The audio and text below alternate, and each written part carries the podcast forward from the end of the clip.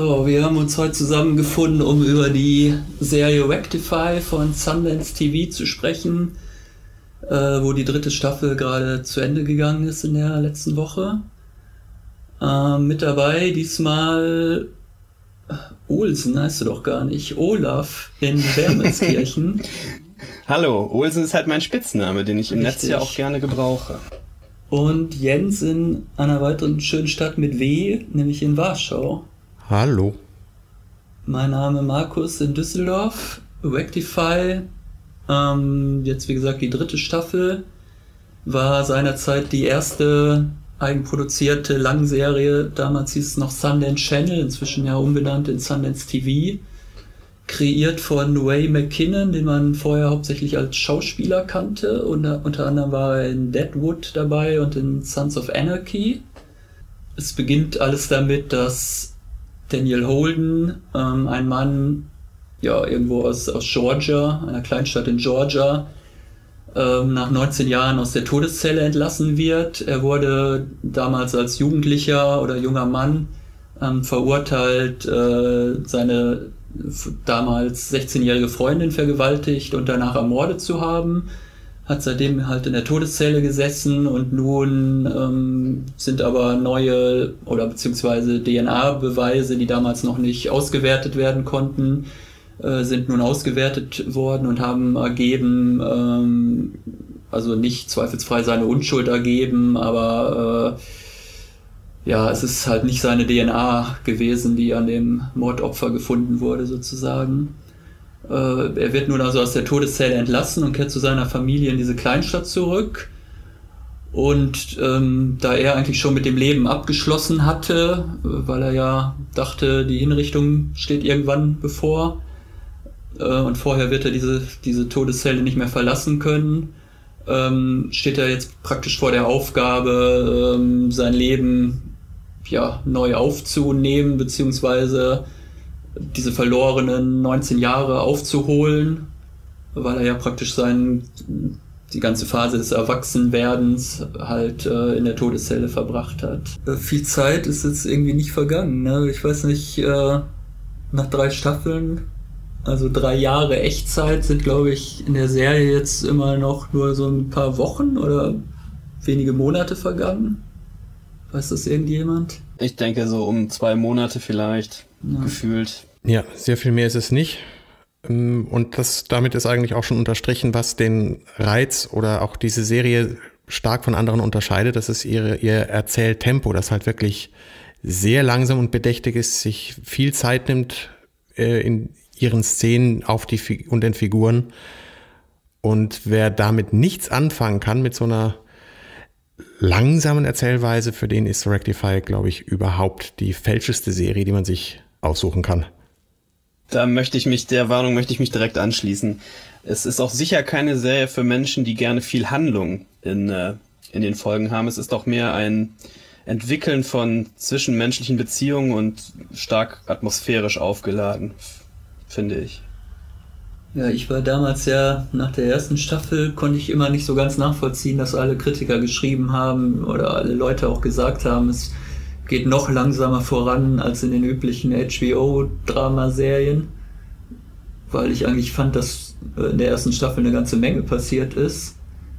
Vielleicht nicht so äußerlich, aber ähm, auf der psychologischen Ebene fand ich, gab es eigentlich relativ viele Entwicklungen und halt auch mit den ganzen Familienangehörigen und so weiter.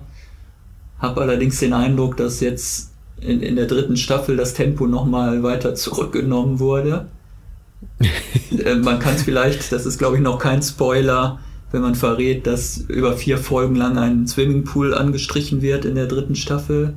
Äh, äh, also erstmal wird grundiert, bevor gestrichen wird. Ich meine, diese Präzision. ähm.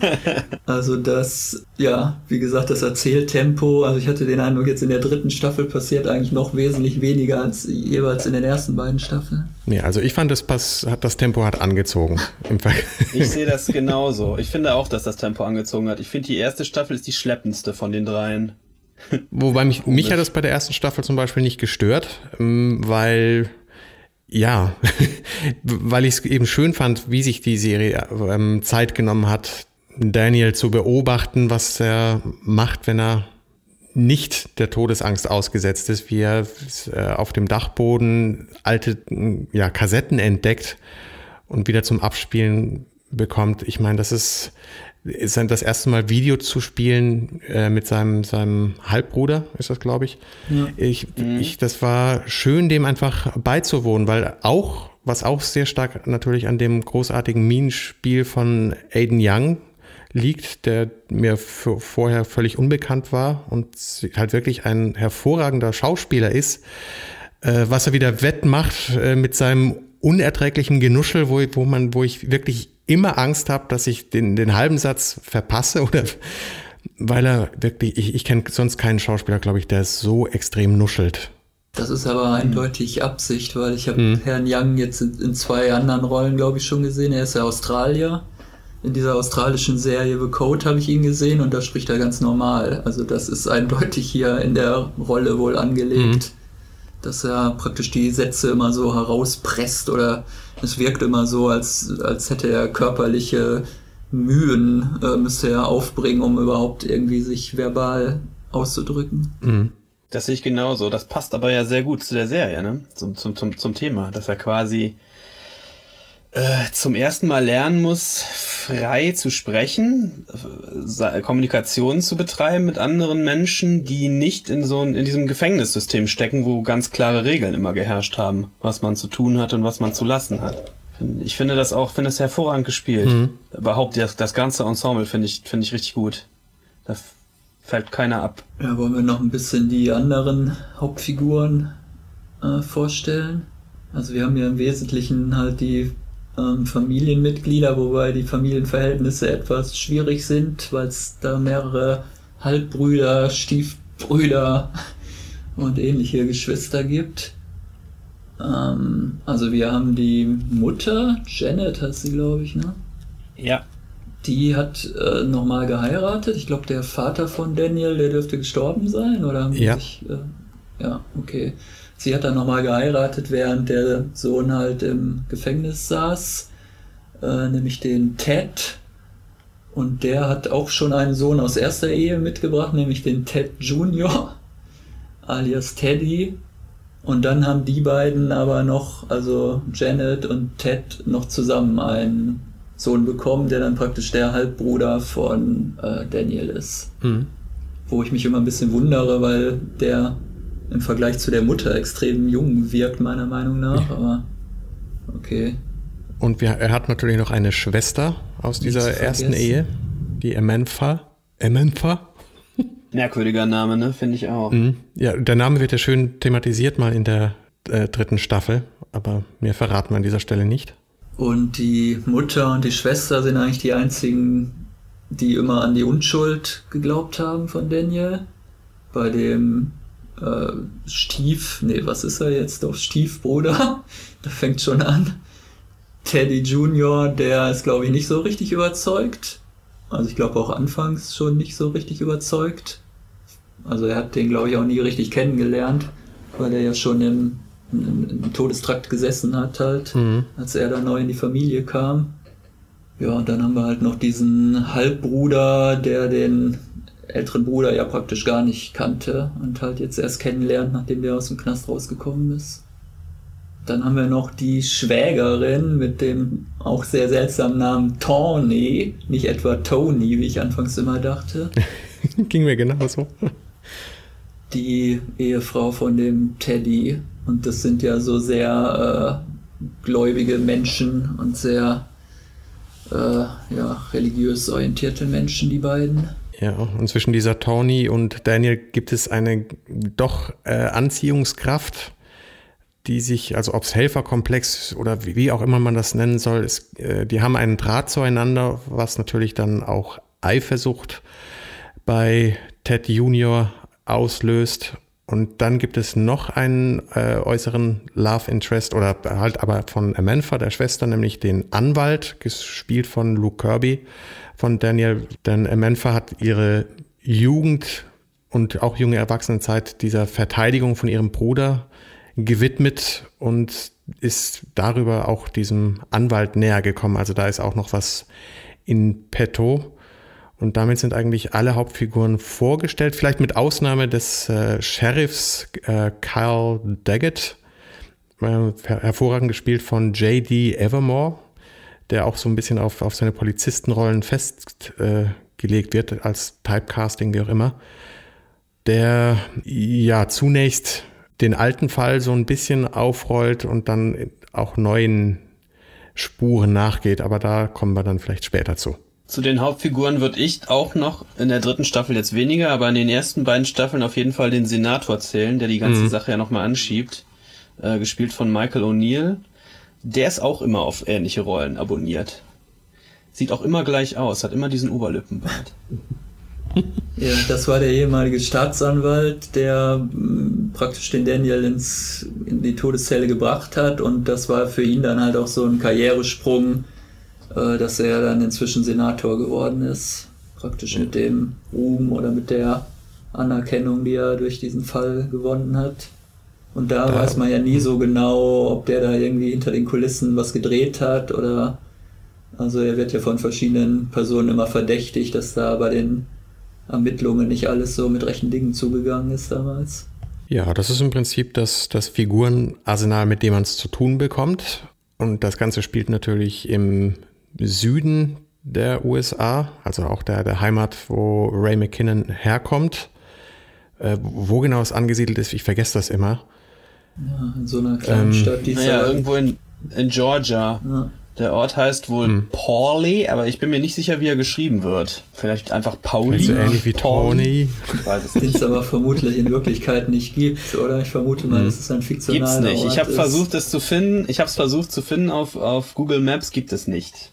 Nichts derartiges. Ah, also das Gegenteil von Springfield.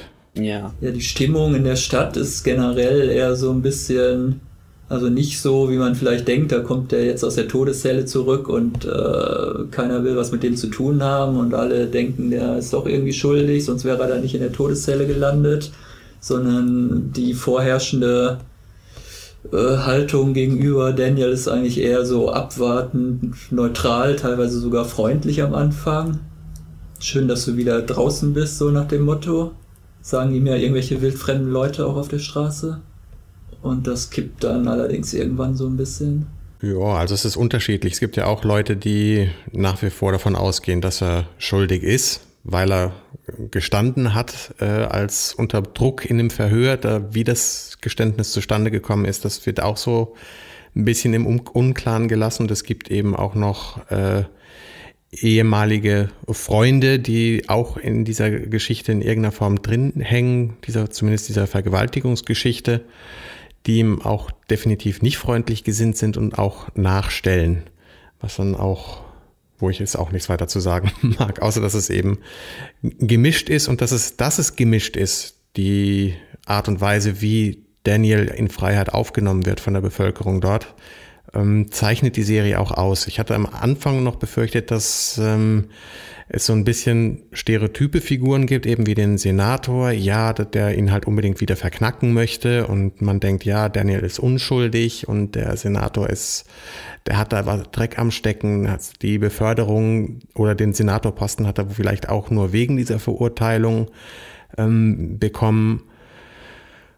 Und so klischeehaft entwickelt sich die Serie glücklicherweise nicht, größtenteils.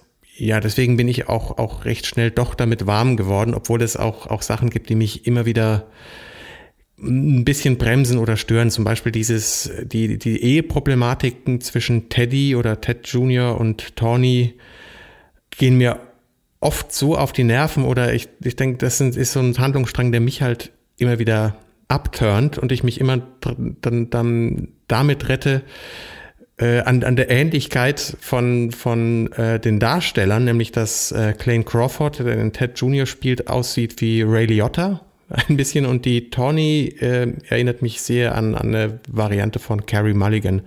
Aber das, das ist irgendwie nicht der richtige Weg, um sich ein Die habe ich doch schon auf dem Filmplakat verwechselt. Ist das nicht die aus äh, The Great Gatsby?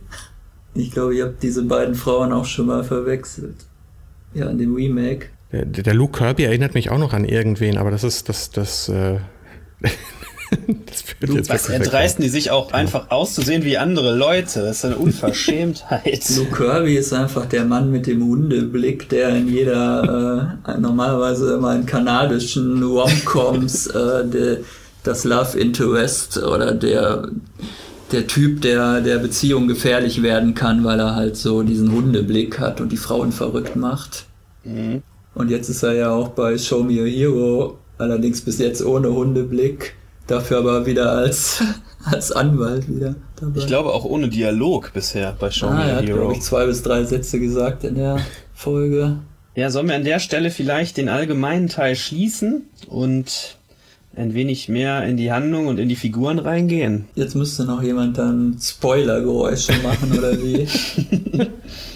Spoiler-Alarm! Also all jene, die, die noch nicht gesehen haben, sollten jetzt aufhören, weiter zuzuhören. Letzte Warnung, hier ist Schluss, Spoiler-Alarm und wir sind in den vier Handlungssträngen, die Markus in der aktuellen Staffel ausgemacht hat. Ja, die zweite Staffel endete ja damit, dass äh, Daniel diesen Plea-Deal, also ich weiß nicht, wie man das übersetzt, er hat ja einen, einen, einen Vergleich. Schuldeingeständnis ja, ist das. Also es ist eine, eine Art, also er bekennt sich schuldig und dafür bekommt er praktisch seine Strafe erlassen. Mit der Auflage, dass er äh, Georgia nicht mehr betreten darf, mit Ausnahme wiederum eines äh, Countys, glaube ich. Ähm, ist aber zeitlich begrenzt. Das wird in der dritten Staffel mal zwischendurch erwähnt. Das sind 20 Jahre. Okay, ja. Danach durfte er wieder rein. Und jetzt hat er noch 30 Tage Zeit, um Georgia zu verlassen. Und der Handlungsstrang ist jetzt praktisch, wie nutzt er diese 30 Tage, um von seinen Liebsten Abschied zu nehmen und noch einen Swimmingpool in einer Wohnsiedlung zu streichen. Zum Schluss geht er dann auf eine, einen Roadtrip mit seiner Mutter, weil er nochmal so ein paar Orte abklappern will. Den Strand will er mal sehen. Sein Gefängnis von außen will er aus unerfindlichen Gründen auch nochmal betrachten. Ja, fällt euch irgendwas zu diesem Handlungsstrang ein? Ähm, Oder ja, soll ich also, gleich zum nächsten? Außer jetzt äh, nachzuerzählen, ich meine, er ist ähm, zunächst mal hat er das Problem, dass er von seinem Stiefvater aus dem Haus geworfen wird, mehr oder weniger und deswegen bei seiner Schwester einziehen muss, was der so gar nicht passt, weil die halt über diese Plea-Deal-Angelegenheit äh, ziemlich stinkig auf ihn ist, weil er dort eben erneut ein Schuldeingeständnis von sich gegeben hat, was ihre ganze Arbeit, die sie über Jahre gemacht hat, negiert und das verzeiht sie ihm emotional halt nicht. Und äh, die Aufgabe mit dem Swimmingpool nimmt er halt dankbar an, die auf, ja, aufgrund dessen, dass der Hausmeister dort jemand ist, den er wohl aus Schulzeit noch kennt, ja, ist, ist eine Gelegenheit, die er einfach wahrnimmt, um sich nützlich zu machen in irgendeiner Form. Und dann kommen aber die Dämonen, brechen wieder mit ihm durch und verleiten ihn dazu, den eigentlich schon fertig gestrichenen Swimmingpool, den, äh, ja, was ist das, äh, himmelblau gestrichenen Swimmingpool mit noch hellerer Farbe wieder zu verunstalten. Also ja. was, was sollte diese Szene, das war mir äh, ein bisschen too much, ehrlich gesagt. Das ja. dann, er steht da minutenlang schweigend ähm, am Rand dieses Swimmingpools und dann kippt er ohne ersichtlichen Grund diesen Farbeimer darüber. Naja, nicht unerfindlich. Also da ist, ist er ist ein impulsiver Typ. Er, er hat ja auch das, was, was ihn immer wieder auch in Schwierigkeiten ist, die Art und Weise, wie er mit Behörden spricht, also mit Polizisten. Also er wird ja auch immer wieder zu diesen alten Sachen vernommen und auch zu einer neuen, weil es ja einen äh, jemanden gibt, der versucht, ihm anzuhängen, dass er äh, auch einen alten Freund ermordet hat. Und äh, die, die, die Art und Weise, wie er mit dem Sheriff spricht, ist nicht nur seinem Anwalt zuwider, sondern ähm, erzeugt auch Fragezeichen bei dem, bei dem Sheriff, der an sich wunderbar ambivalent gespielt wird, eben von diesem äh, JD Evermore. Ähm, weil er anfangs ja eher zu der, der, der Variation neigt, dass, ähm, wie, wie es der Senator sagt, dass, dass eben Daniel schuldig ist und dann halt immer mehr Zweifel kriegt und diese Zweifel äußert er im Prinzip nie, dass, die sind wirklich in seinem Minenspiel zu sehen. Das ist wirklich sehr schön und äh, Daniel bringt sich halt immer wieder selber in Schwierigkeiten. Und das Ganze ist halt nochmal schwieriger für ihn durch diese Bewährungsauflagen, dass er zu konkreten Zeiten vorsprechen muss, die ganze Zeit am telefonisch erreichbar sein muss. Und ich meine, seine Bewährungshelferin äh, kommt ihm ja sogar noch entgegen in der Sache und bringt äh, sein, seine anfänglichen Schwierigkeiten damit nicht äh, zur Anzeige. Aber er tut sich einfach schwer damit, sich darauf einzulassen. Er hat, hätte, hat, glaube ich, angenommen, dass dieser Plea-Deal ihn von all solchen Unannehmlichkeiten befreit und jetzt in, die, in Aussicht zu haben, dass das 20 Jahre lang so weitergeht, sich wöchentlich irgendwo melden zu müssen, dass es äh, wieder ein Zeitgefängnis, eine andere Art äh, von Gefängnis, wie an die er sich gewöhnt hat. Und dass, dass er dem impulsiv Ausdruck verleiht, indem er diesen Farbtopf umstößt, umkickt, kann ich schon nachvollziehen. Gut, zwischendurch in der zweiten Staffel hat er auch mal seinen Impulsen dadurch Ausdruck verliehen, dass er seinem Stiefbruder äh, irgendwie einen Kaffeefilter in den Hintern gesteckt hat oder irgendwie sowas. Das war noch in der ersten Staffel, glaube ich. Ja, ja, das ist richtig. Das war in der ersten noch. Das ist so, die Zeit vergeht einfach so langsam. In der zweiten Staffel sollte das zur Anzeige bringen, was Daniel wahrscheinlich wieder in den Knast gebracht hätte.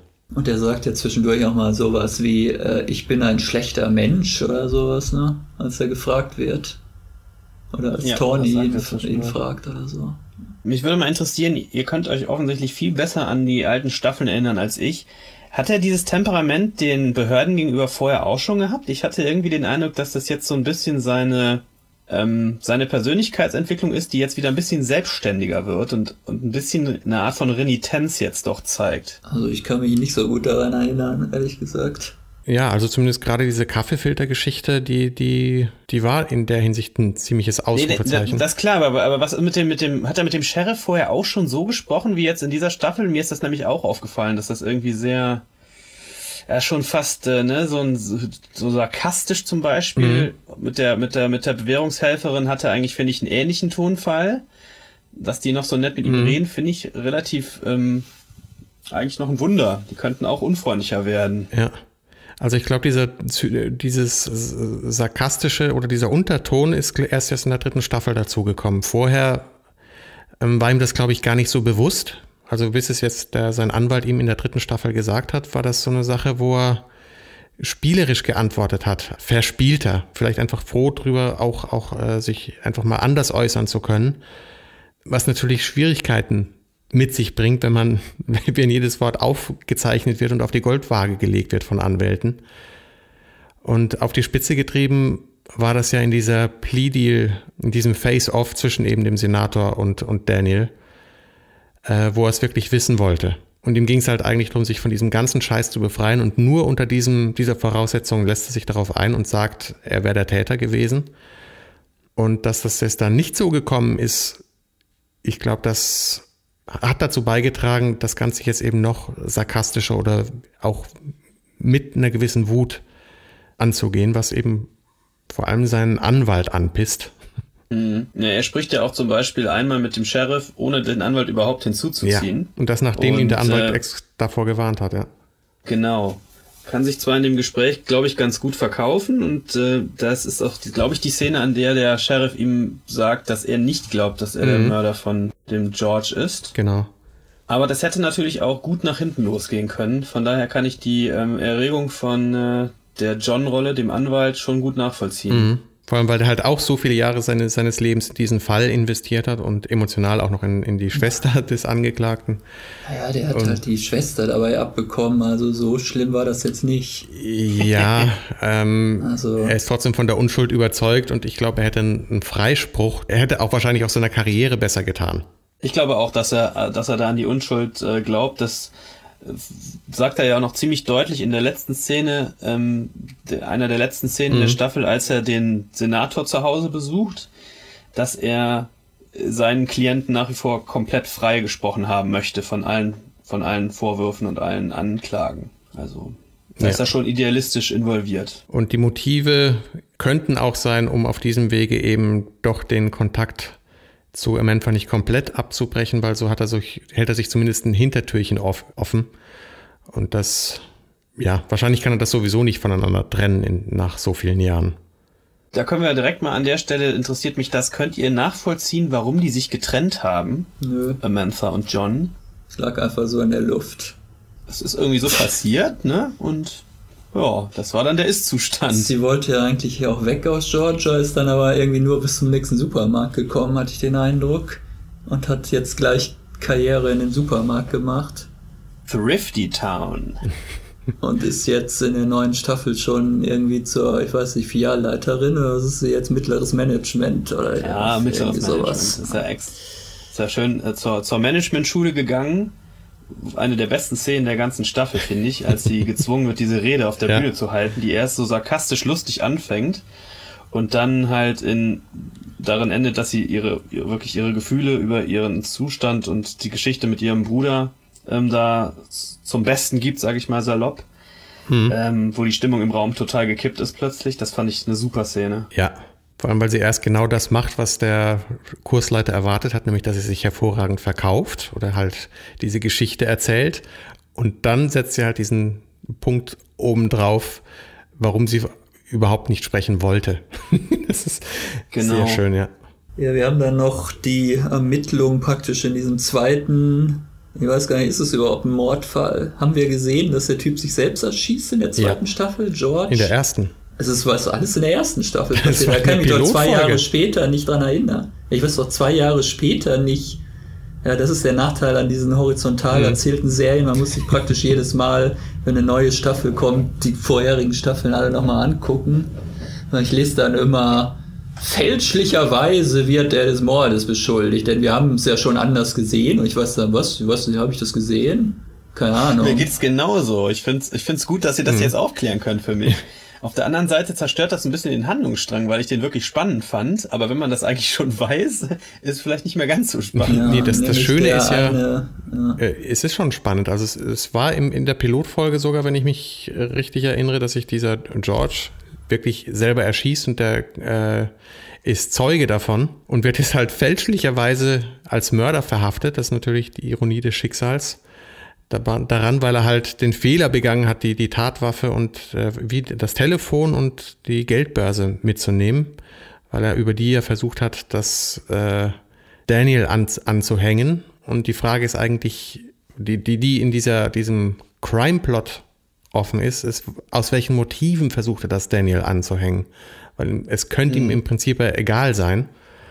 Ähm, da ist wahrscheinlich mehr dran. Und was halt schön ist, ist, dass äh, in der dritten Staffel dieser Crime-Plot einfach auch viel mehr Tempo hat. Weil in der zweiten Staffel fand ich das so langatmig äh, und langgezogen. Also wie versucht wird, ähm, das Daniel in die Schuhe zu, zu schieben, dieser Trip nach Florida, äh, das zieht sich alles doch hin und ähm, mich wundert es nicht oder ich finde es schön, dass die äh, dritte Staffel zu dieser zu sechs Folgen zurückgekehrt ist, so wie die erste Staffel halt auch nur sechs Folgen hatte, weil es viel dichter erzählt ist. Ich glaube, äh, Ray McKinnon, das sagt er auch selber in Interviews, äh, zwei Interviews, glaube ich mindestens, habe ich zum Verlinken unter dem Podcast. Ähm, er sagt, dass sechs Folgen eben die die richtige Anzahl ist dafür und wahrscheinlich äh, sehen wir nicht sehr viel mehr Staffeln als die vierte. Also könnte gut sein, dass mit der vierten Schluss ist. Und naja, es ist auch, ich meine, wie lange will man das weitererzählen, ne? Irgendwie. Jetzt wird es natürlich sehr schwierig werden, überhaupt die ganzen Figuren, jetzt greifen wir zwar vor, aber es wird sehr schwierig, die Figuren jetzt überhaupt nochmal zusammenzuführen, wo er den Bundesstaat verlassen muss, Daniel. Da, ich kann mir nicht vorstellen, dass es da jetzt noch so ein, äh, so ein Deus Ex Machina-Effekt gibt, dass er dann doch in dem Ort bleiben kann. Glaube ich eigentlich nicht. Tja, muss Oder wieder zurückkommen nicht. kann. Also, ihn, ja. Wir werden, es war ja jetzt eigentlich in dieser Staffel schon, dass die Nebenfiguren eigentlich äh, Handlungsstränge bekommen haben, die nicht mehr viel mit Daniel zu tun hatten.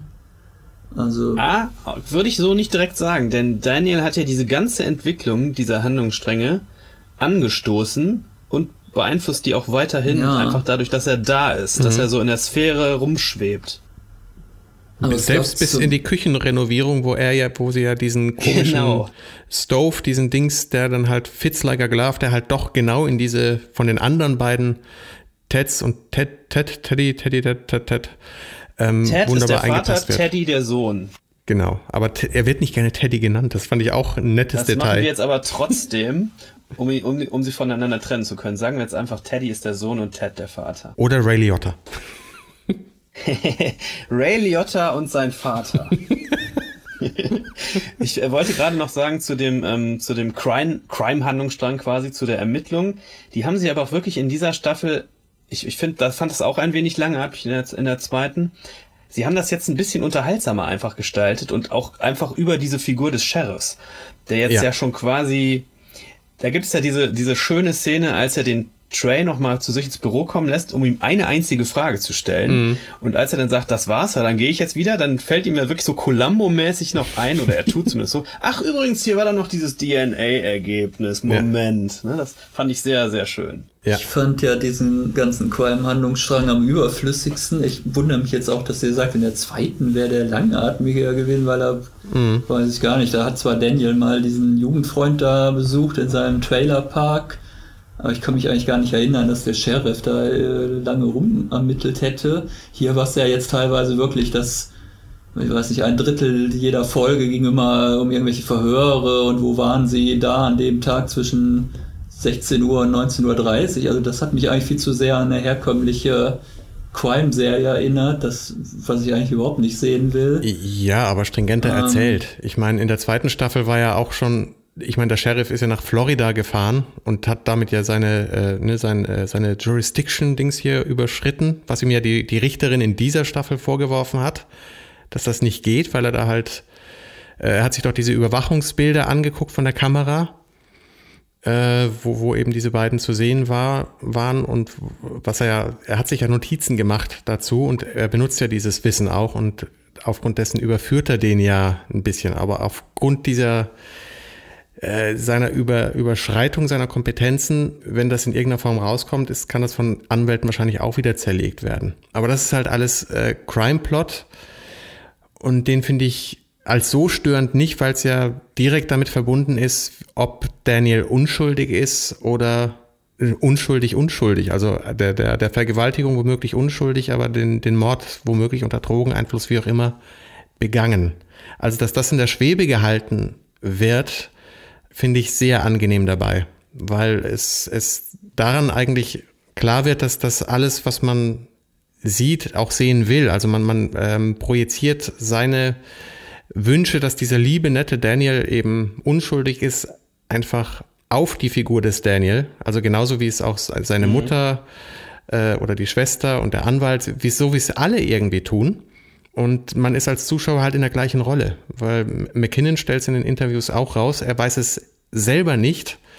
Äh, oder sie haben, sind bisher von der Erzählung her nicht so dahin vorgedrungen, um äh, sich selber Klarheit darüber zu verschaffen, ob Daniel oder was Daniel genau begangen hat damals, weil es nach so vielen Jahren einfach, ähm, das ist nicht das, was sie in erster Linie beim Erzählen hier interessiert. Und diese Ambivalenz ist sehr schön anzuschauen. Das klingt aber auch nicht gut. Wenn der Autor selber nicht weiß, wie seine Geschichte endet, habe ich ja schon wieder schlimmste Befürchtungen. Nicht wie sie endet, wie sie angefangen hat. Ja, also wenigstens das hätte man sich doch vielleicht, bevor man den Pitch und das bei einem Sender gepitcht hat, das Konzept doch mal überlegen sollen. Oder spätestens als man den Zuschlag bekommen hat.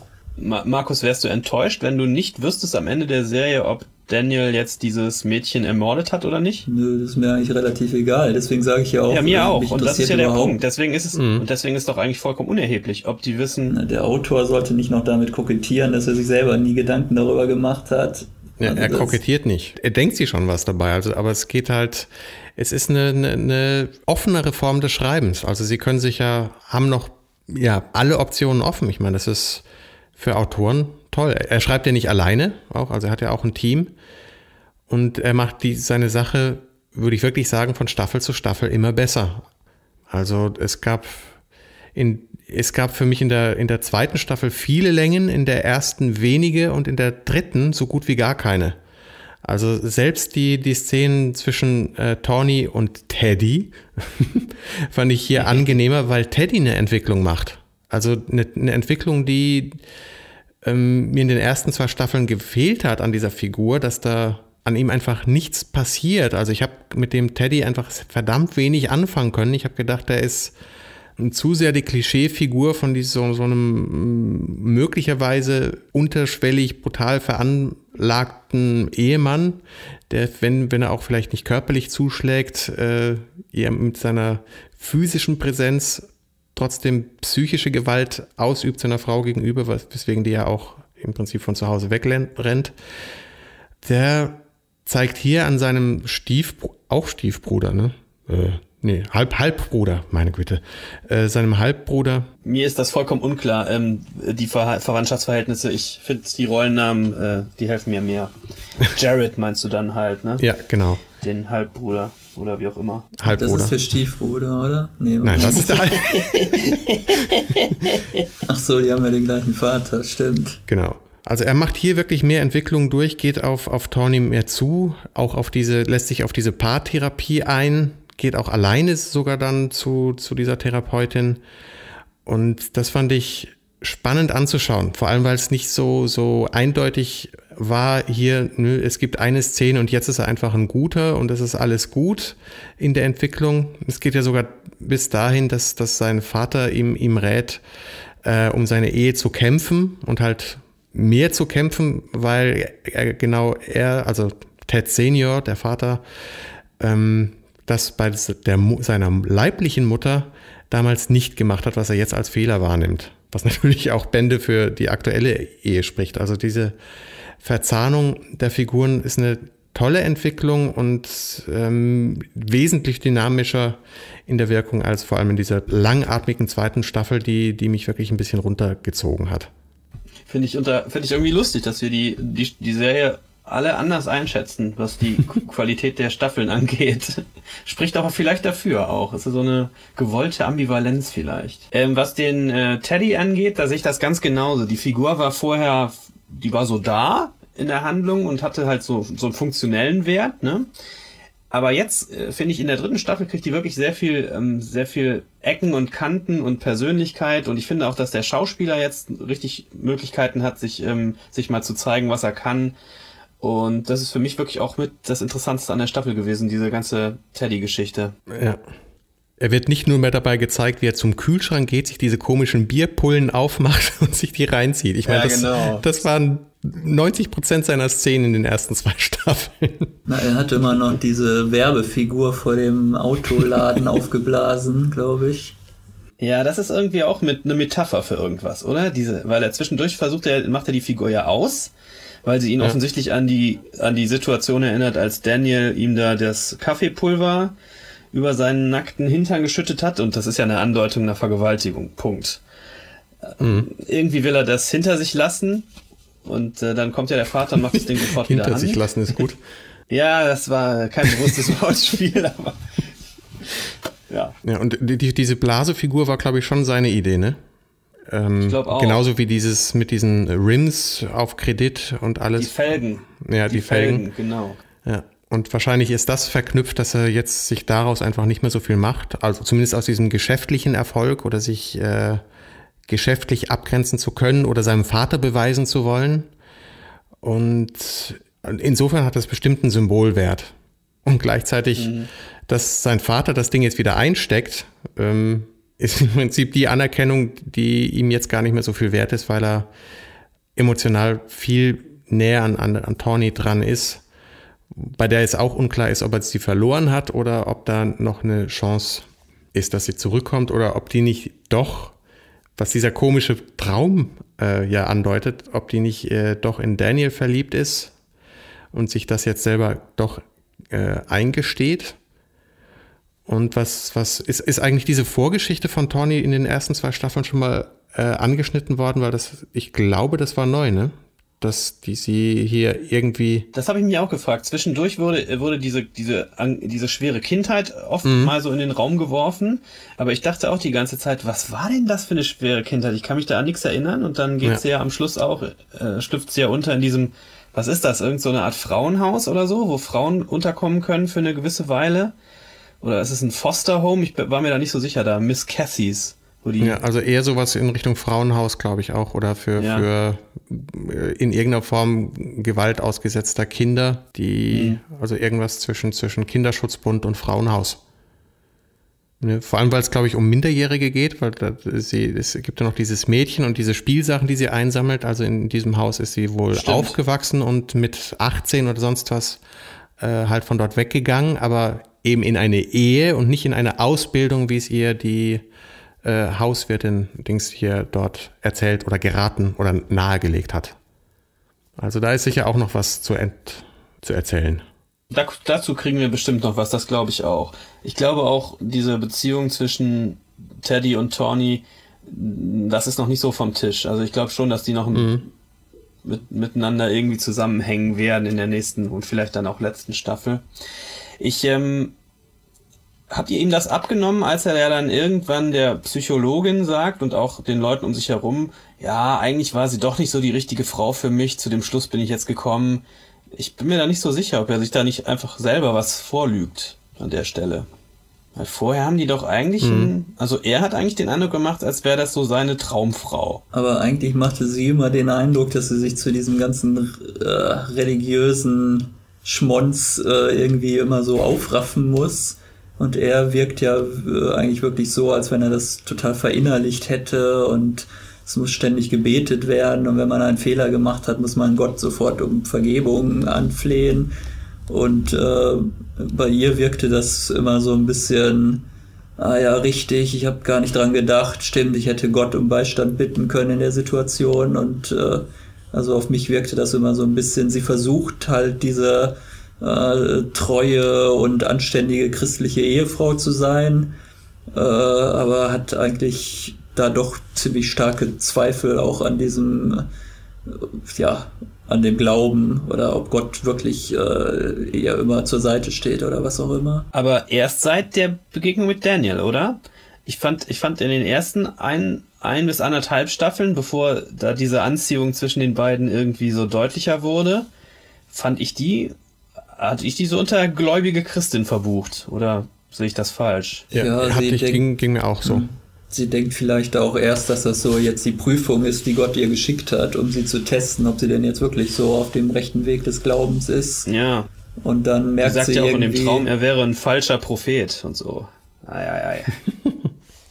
und er sagt, ja. I thought she was my savior. Ja, hier kommt der ganze christliche Überbau auch noch rein. ja, deswegen habe ich mich da auch in diese Carrie Mulligan, Ray Liotta Nummer gerettet, weil das, damit kann ich einfach überhaupt nichts anfangen. Also da hätte ich gern vorgespult. Aber mache ich, ich sowas mache ich nicht. Ich finde das auch mal ein bisschen befremdlich, aber auf der anderen Seite ist das halt wahrscheinlich das realistische Bild des amerikanischen Südens, ne? Mhm. Wo die Leute wirklich so sind und dann kannst du das, das finde ich, macht der, macht der McKinnon dann auch vollkommen richtig.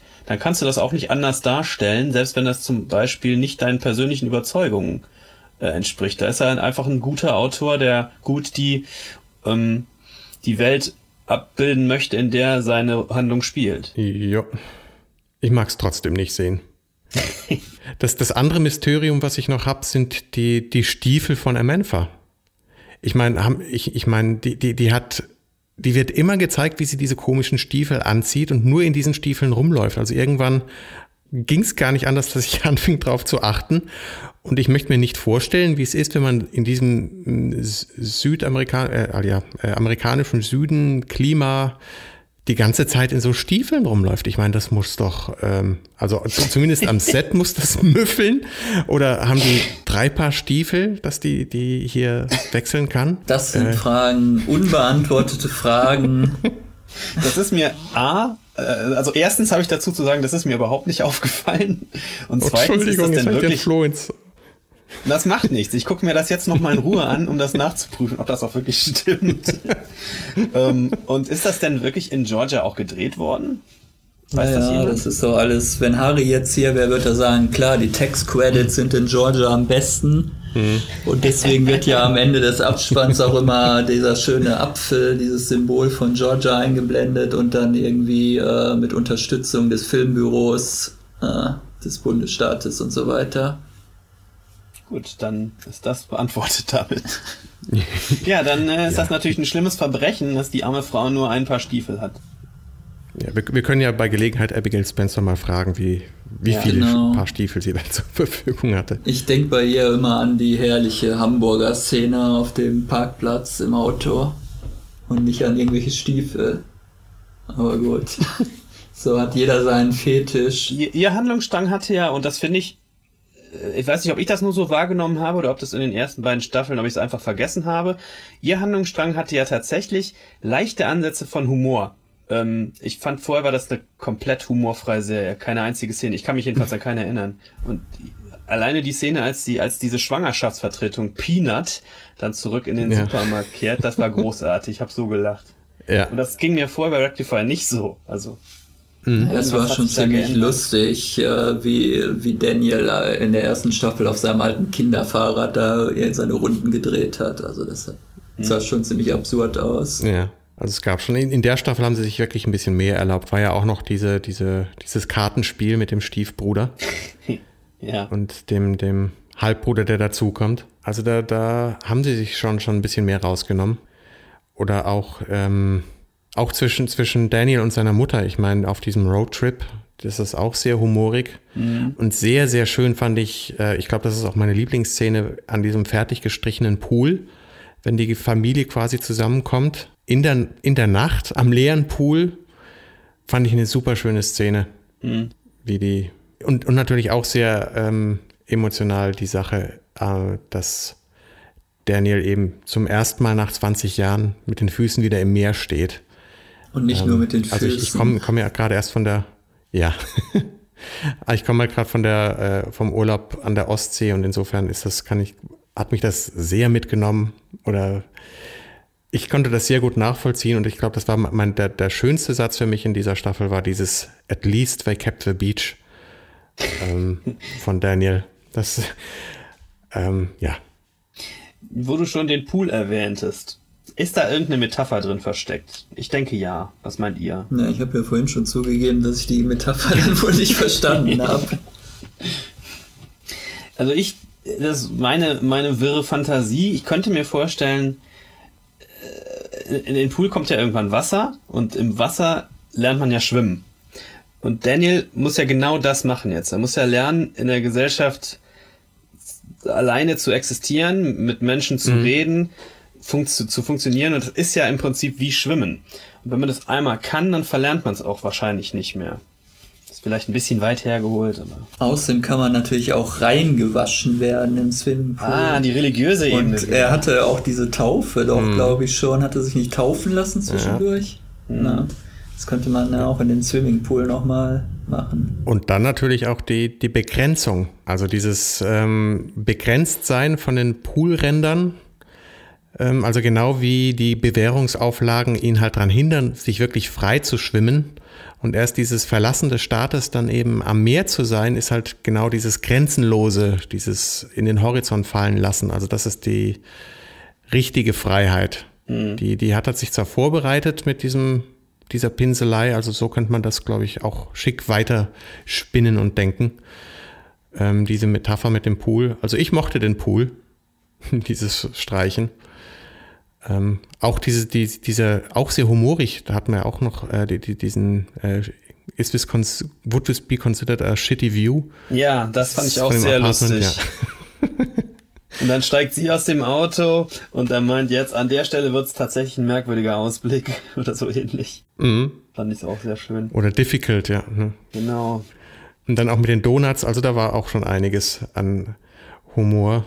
Was mich gestört hat und in, in der, dieser äh, letzten Folge der dritten Staffel fiel es mir wirklich auf, waren zu viele Schnitte in, in manchen Szenen. Also weil, weil sich so einerseits Szenen so wunderbar langsam entwickelt werden und die, die, die Kamerapositionen und das Schauspiel auch wirklich stark sind, sehe ich nicht die Notwendigkeit, warum eine Szene stärker oder häufiger im hin- und Gegenschnitt äh, geschnitten wird als eben unbedingt nötig. Und ganz deutlich ist es mir bei dieser Kartenspielszene aufgefallen, wo halt zwischen Teddy und, und Amantha halt in einem Staccato hin und her geschnitten wird, dass der Szene in keinster Weise gerecht geworden ist. Weiß auch nicht, woran das manchmal liegt. Es ist so ein, so ein, ja, Entschuldigung, ist auch mein, mein Cutter-Steckenpferd oder Beruf, wo ich einfach mal sagen muss, das muss nicht sein. Das kann man länger halten und in einem anderen Rhythmus erzählen. Ich, das ist ja nachvollziehbar, dass du das anders wahrnimmst, dadurch, dass du das technische Fachwissen hast und äh, auf sowas einfach verstärkt achtest. Ich, ich hatte das jetzt, mir ist es gar nicht aufgefallen, aber ich, ich nehme Schnitt auch wirklich ganz selten wahr und wenn mhm. dann nur, wenn er wirklich richtig, so richtig hektisch wird, dann nehme ich Schnitt auch wahr. Und das ist dann immer schlecht. Ich, Schnitt muss eigentlich so verschwinden, finde ich. Wenn man das so bewusst wahrnimmt, dann ist schon irgendwas nicht richtig. Also alle zehn Minuten mhm. kann man auch ruhig mal schneiden. Ist ja nun auch nicht so, als hätten wir jetzt plötzlich einen Michael Bay-Film gesehen oder so. Also es ist deutlich, der, der Schnittrhythmus ist schon deutlich schneller, aber er, ich glaube, er war auch schon mal langsamer. Und es ist, ist halt so, mein Gott. Deswegen sage ich, auch ein bisschen anders. Aus, in meiner Erinnerung besteht die erste Staffel aus irgendwie sechs Szenen, die jeweils 15 Minuten ohne Schnitt dauern. Also ich weiß, das stimmt nicht, aber. Jo, dann sind wir eigentlich durch. Äh, die vierte Staffel ist ja zum Glück schon bestellt, mhm. weil auf Einschaltquoten scheint man nicht so zu schielen bei Sundance TV. Ich fand ganz lustig. Vielleicht sollte Sundance ähm, äh, Halt and Catch Fire zu sich holen. also viel weiter nach unten kann es ja da auch nicht mehr gehen. Ich fand ganz lustig, dass äh, zum Staffelauftakt jetzt hat die Serie mal ein bisschen zugelegt, um eigentlich ein Drittel ungefähr gegenüber dem zweiten Staffelfinale. Anscheinend, weil jetzt doch so ein paar Leute, was sich ein bisschen rumgesprochen hat, weil vielleicht Leute nach zwei, zweieinhalb Jahren oder zwei Jahren äh, überhaupt mal von der Serie gehört haben und dachten, ach, da hört man so viel Gutes, schalte ich doch mal ein. Und dann ging es aber gleich bei der zweiten Folge wieder auf den Stand des zweiten Staffelfinales zurück. Also die dachten sich wahrscheinlich alle, mein Gott, was ist das denn? Und ja, dann hat man sich halt auf dem Niveau weiterhin so bewegt, immer so zwischen 140.000 und 165.000 Zuschauern. Ja, abschließend, ich freue mich auf die, die vierte Staffel, die ansteht, die womöglich auch die letzte ist. In einem der Interviews hat McKinnon auch, äh, ist er gefragt worden, was denn für ihn die, die optimale Anzahl an Staffeln wäre und er antwortete zwei. Endlich mal ein bescheidener Mensch. Also wir sind schon ja. in der Bonusrunde, ich verstehe. Genau. Und ich glaube, ähm, es täte ihm sicher auch gut, äh, das nicht zu über zu äh, dass das angezogene Tempo dieser dritten Staffel oder was zumindest ich und Olaf so wahrgenommen haben, fand ich sehr angenehm und ähm, da sich die Staffeln doch auch gesteigert haben, also zumindest jetzt wieder zur dritten hin, bin ich sehr guter Dinge und freue mich auf die vierte Staffel, die vermutlich die abschließende wird. Ich könnte mir gut vorstellen, dass es in der vierten Staffel vielleicht zum Schluss hin tatsächlich eine Art von Zeitsprung gibt. Dass wir so eine, vielleicht ein bisschen wie bei Six Feet Under, nur nicht ganz so einen weiten Zeitsprung, vielleicht sehen, was aus Daniel geworden ist irgendwann mal. Oder, was ich mir auch vorstellen kann, ist, dass er tatsächlich am Ende der Staffel wieder ins Gefängnis geht, aus irgendwelchen Gründen. Ähm, ich freue mich auch sehr auf die vierte. Mir hat die dritte sehr gut gefallen, aber die zweite auch schon. Die erste finde ich gut, aber mehr auch nicht. Also für mich ist das eine sehr interessante Serie, die ich mir sehr gerne ansehe. Ja, das war ein schönes Schlusswort. Wir schalten ab. ein bisschen mehr Enthusiasmus vielleicht.